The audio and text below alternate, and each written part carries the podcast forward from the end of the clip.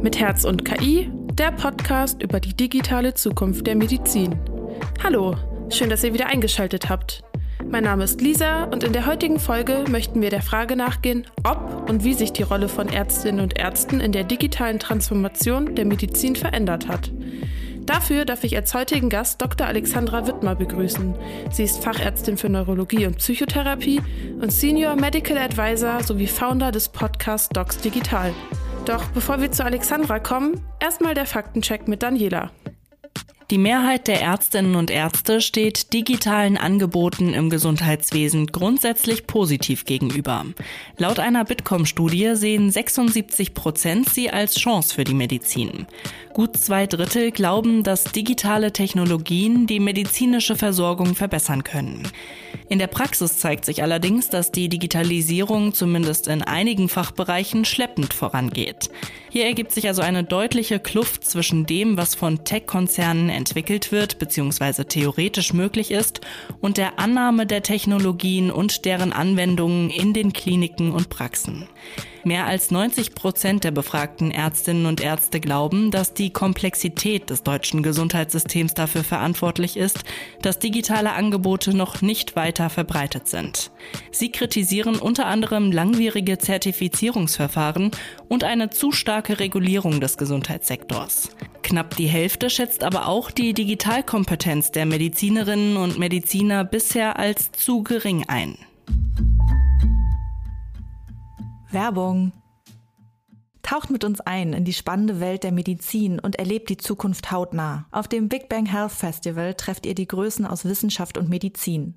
Im September kommen in Essen Digital Pioneers, WissenschaftlerInnen und ExpertInnen aus der Branche zusammen. Ob neueste Technologien, zukunftsweisende Konzepte oder bahnbrechende Entwicklungen. Beim Big Bang Health Festival bekommt ihr die geballte Ladung an Wissen und Unterhaltung. Mit Keynotes, Panels, Music Acts und Networking kommt jeder und jede auf seine und ihre Kosten. Erlebt das Festival-Feeling hautnah, seid dabei und sichert euch jetzt euer Ticket. Mit dem Code Big Bang Health 15 bekommt ihr 15% Rabatt auf die Tickets.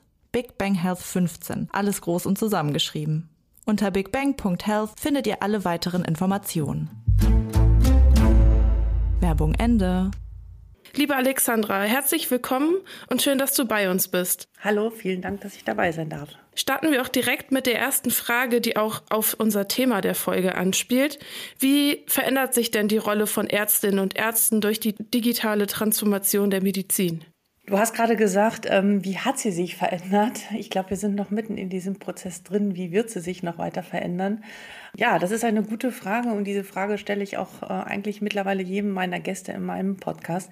Wie wird sich die Rolle weiter verändern? Ich würde sagen, äh, eklatant, grundlegend und das ist eine große Revolution, die wir da gerade in der Medizin erleben die, die direkt an der Front sind in der Versorgung, sagen so, hm, ich merke überhaupt gar nichts davon, das geht mir alles viel zu langsam. Aber an der einen oder anderen Stelle sehen wir schon, dass sich unsere Aufgabe, wie wir in Zukunft Patienten behandeln, sowohl diagnostisch und auch therapeutisch, äh, völlig verändern wird, weil wir durch die Technologien natürlich viel mehr Möglichkeiten bekommen, viel bessere Versorgung und Qualität für die Patienten zu liefern. Und ähm, ja, das äh, damit einhergeht auch eine veränderte Rolle. Und da werden, sind wir gerade so in der Selbstfindung. Also ein großes Thema, nicht einfach zu beantworten, aber sagen wir mal so, die Rolle wird immer mehr dahin gehen, dass wir viel mehr Technologieverständnis haben müssen, auch als Ärztinnen und Ärzte, das mit in unsere Arbeit einfließen lassen müssen und immer mehr wegkommen von diesem paternalistischen Stil, so der Arzt sagt, was zu tun ist und der Patient folgt, hin zu einer ja wirklich partnerschaftlichen Entscheidungsfindung, so wie wir das auch immer schon äh, natürlich in unseren Kursen und Fortbildungen anbieten, dieses Shared Decision Making zwischen Patienten und Arzt ähm, auszubauen.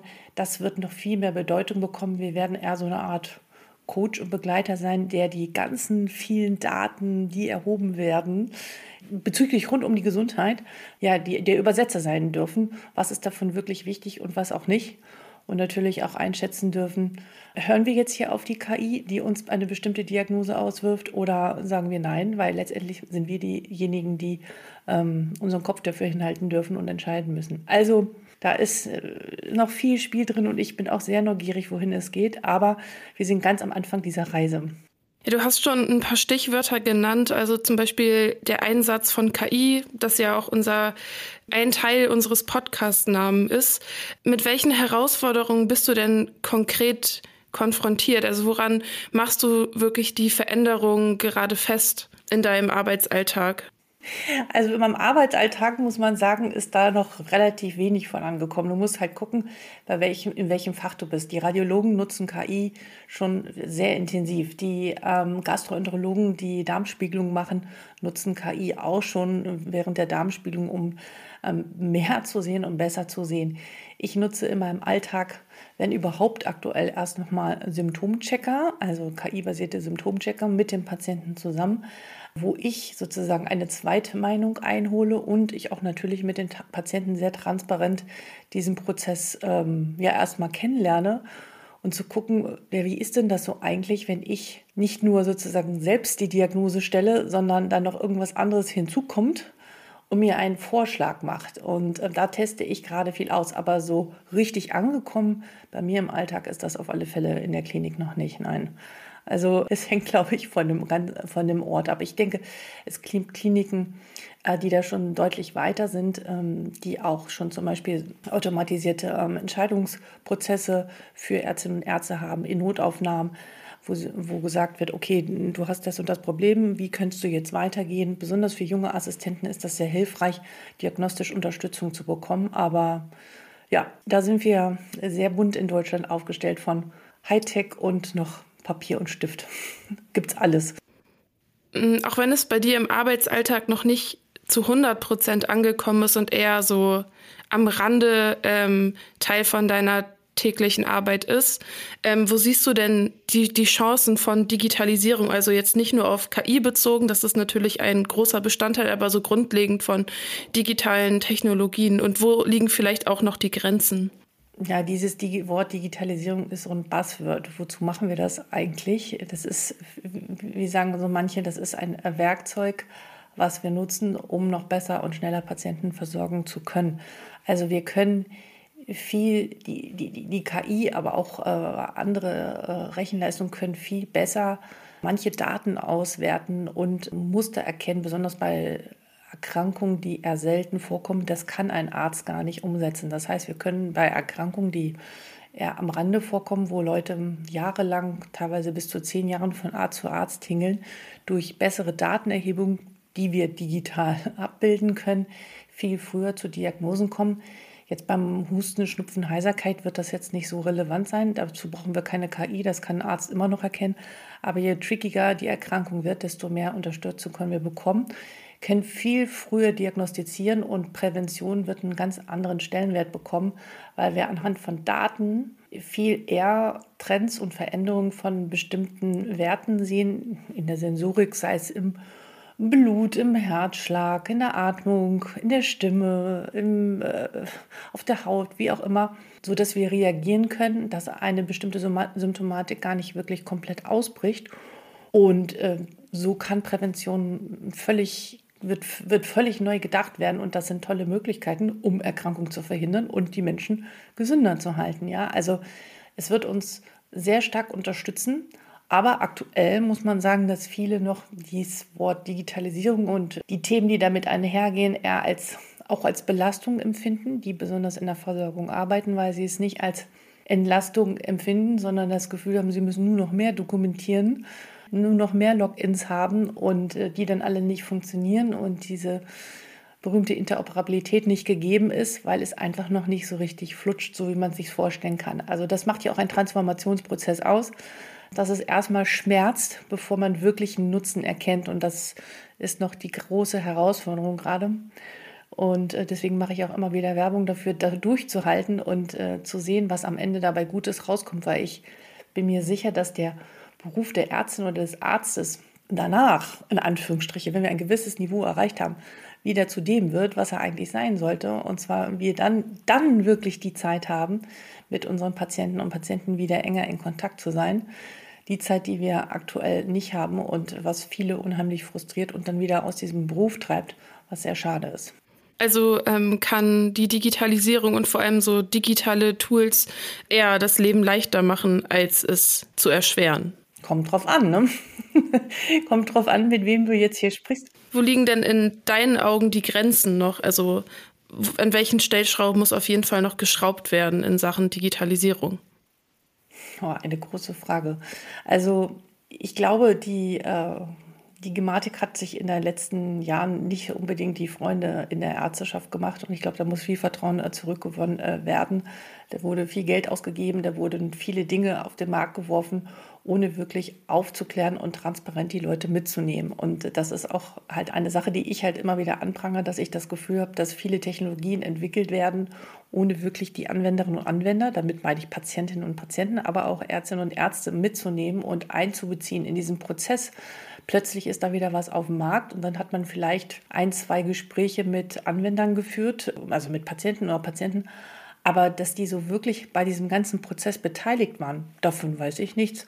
Und das führt dazu, dass viel Geld für Technologie ausgegeben wird, die dann aber wirklich von denen, die in der Versorgung sind, nicht genutzt wird. Und damit ist es unnötig. Ne? Das bringt ja niemanden. Es nützt weder den Patienten noch den Arzt. Und häufig ist es ja so, dass der Arzt die Technologie nutzen muss, um einen Mehrwert für den Patienten zu erzeugen. Und wenn das nicht, ich sage immer, wenn das nicht so ein tolles Apple-Gefühl ist, ja, ich muss irgendwas nutzen, das muss flutschen, so und das muss funktionieren, sowohl für den Arzt als auch für den Patienten, dann passt es halt nicht. Und ähm, wie gesagt, mein Eindruck ist, da ist noch Luft nach oben, dass viel mehr Ärztinnen und Ärzte ihr klinisches Fachwissen, ihr Prozesswissen, ihr klinisches Wissen in diese Entwicklung mit einbringen.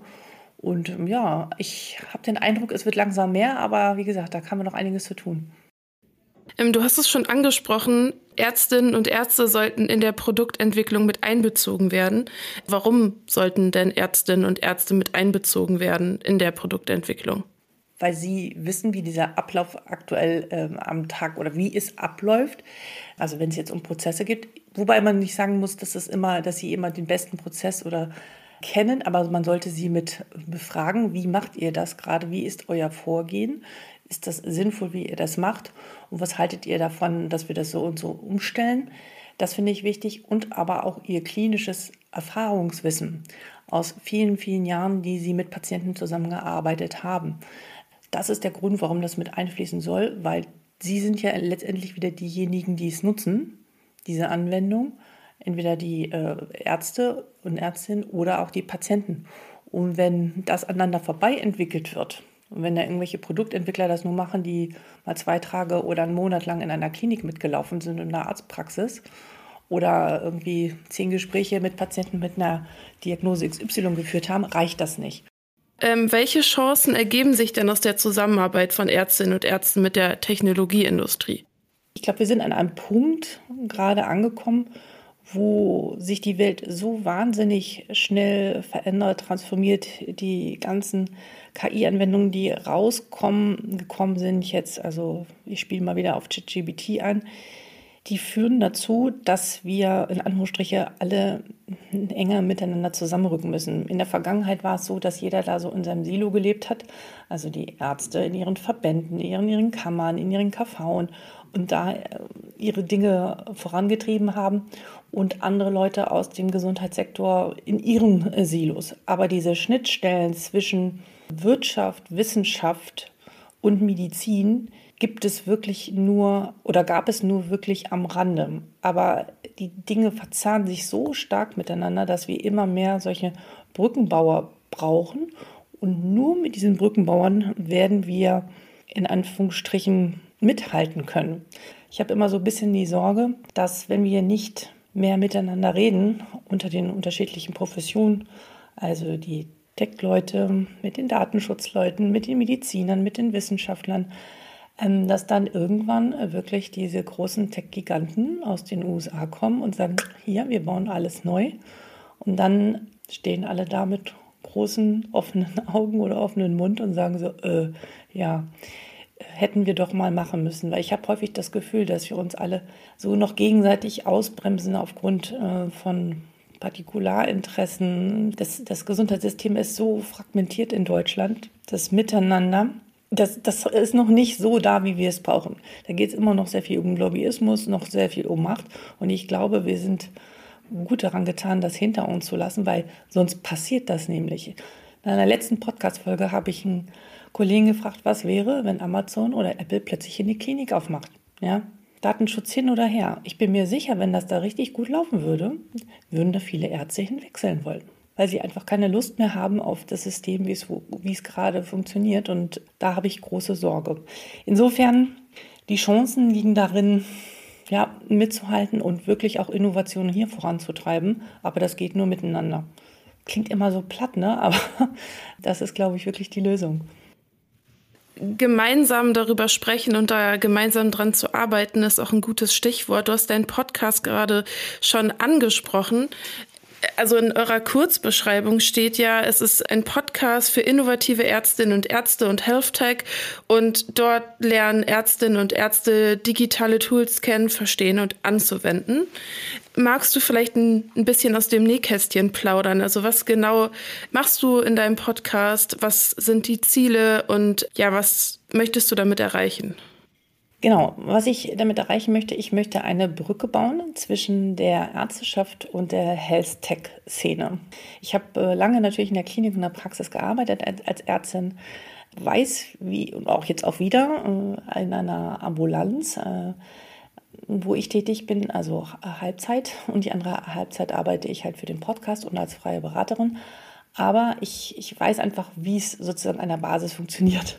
So, und das hat häufig nichts mit dem zu tun, was wir in dieser ganzen Health-Tech-Szene erleben, wie cool und hip und all das ist. Das sind Welten, gefühlt teilweise 20 Jahre. Ja, und ähm, dann auf, das ist das eine. Und auf der anderen Seite, ha, Seite habe ich sehr lange, viele Jahre im Management im Health-Tech-Unternehmen gearbeitet. Also ich habe zwei Welten erlebt und habe mir dann gefragt, mich gefragt, wie kriege ich diese Welten zusammen? Weil ich immer mehr erlebt habe, die einen entwickeln etwas, was die anderen nicht annehmen wollen. Und der Widerstand wird immer größer. So, aber keiner redet miteinander. Ja, die einen sind sehr konservativ. Die Ärzteschaft an sich ist eine sehr konservative sozialisierte Gesellschaft, die also sich so auch ein bisschen bedeckt gehalten hat. Und dann gibt es da die anderen, die so hip sind und aus dem E-Commerce kommen oder aus anderen äh, Branchen und sagen, sie wollen jetzt mal das Gesundheitssystem revolutionieren. Und wo ich gedacht habe, na, also jetzt, jetzt es mir. Ich versuche jetzt mal so die Brücke zu schlagen zwischen der einen Welt und der anderen Welt. Und ähm, was mache ich? Ich lade Ärztinnen und Ärzte, innovative Ärztinnen und Ärzte ein, die schon ja, deutlich über den Tellerrand hinaus äh, blicken, um Vorbilder zu bieten, um Mut zu machen, zu sagen, okay, der macht das, dann könnte ich das vielleicht auch mal versuchen. Ja, wir, wir sind eigentlich sehr, wir, wir sind nicht so aufgewachsen, dass wir wirklich über den Tellerrand gucken, sondern wir machen Medizin, wir machen Medizin. Was da noch so passiert, hm, das ist irgendwie, das kommt eigentlich nicht so vor im Studium auch nicht. Ne? Das, das, aber so funktioniert es halt nicht mehr. Wir müssen gucken, was passiert denn noch so in der Welt. Und ähm, die lade ich ein. Die sind Vorbilder, erzählen von ihren Projekten, was sie machen, woran sie arbeiten oder die auch schon sehr digital affin sind. Und auf der anderen Seite lade ich ähm, Health-Tech-Unternehmen ein, um Vertrauen aufzubauen. Also meistens finde ich es gut, wenn Geschäftsführer oder ja, meistens Geschäftsführer kommen, wo ich frage, warum machst du das hier eigentlich und was sind eigentlich die Vorteile für den Arzt und für den Patienten? Also ich möchte über Transparenz Vertrauen aufbauen in diese Unternehmen, weil Ärzte sind erstmal so, mm -mm, bleib mir weg mit allem, besonders äh, die, die Erfahrungen äh, mit bestimmten Pharmabranchen gemacht haben, so die einen immer so irgendwelche Flyer über, rübergeworfen haben, gesagt haben, du musst kommen. Das, das führt zu viel Widerstand und ich möchte diesen Widerstand so ein bisschen aufbrechen. Ich möchte nicht, dass, dass das genauso passiert, sondern ich möchte, dass es ein Miteinander wird und ein Verständnis füreinander da ist. Und deswegen lade ich die Health-Tech-Unternehmen an, die dann auch ihre Tools vorstellen können, aber natürlich auf eine, nicht auf so eine, so eine Verkaufstour, sondern wirklich so mit so einem Purpose, wenn du verstehst, was ich meine. Was ist wirklich dahinter? Warum macht ihr das? Und da geht es mir auch sehr viel um den Menschen, um die Menschen, die dieses Unternehmen gegründet haben. Und ähm, bislang ist die Erfahrung, dass das, ja, das Feedback ziemlich gut von beiden Seiten und das haben sich schon viele Leute, sowohl Ärztinnen und Ärzte als auch Tech-Unternehmen gefunden, die voneinander profitieren können und sich unterstützen können. Und das finde ich sehr schön. Und das ist sozusagen auch aktuell das Ziel, dass ich gerne vernetze, kommuniziere und Leute, die den Bedarf A haben und B, und das passt irgendwie zusammen, die zusammenbringen. Ja? Also es gibt Unternehmen, die sich bei mir melden, die sagen, boah, wir brauchen jetzt einen Chief Medical Officer. Hast du eine Idee, wo wir den finden? Wiederum kenne ich genug Ärzte mittlerweile, die sagen, boah, was kann ich denn machen? Wo kann ich denn mitwirken? Und so versuche ich mittlerweile diese beiden Welten immer mehr miteinander zu verknüpfen. Oder Ärzte melden sich und sagen, ich will eine Praxis eröffnen, aber wirklich eine digitale Praxis. Welche Tools soll ich denn nehmen? Ja, was, wo, was, was rätst du denn mir? Aber das ist gerade alles so im Entstehen und ich glaube, da entsteht ein völlig neuer Markt, auch eine völlig neue Branche und das ist sehr spannend. Aber es ist, es ist, ich bin nicht am Ziel, es ist im Werden. genau.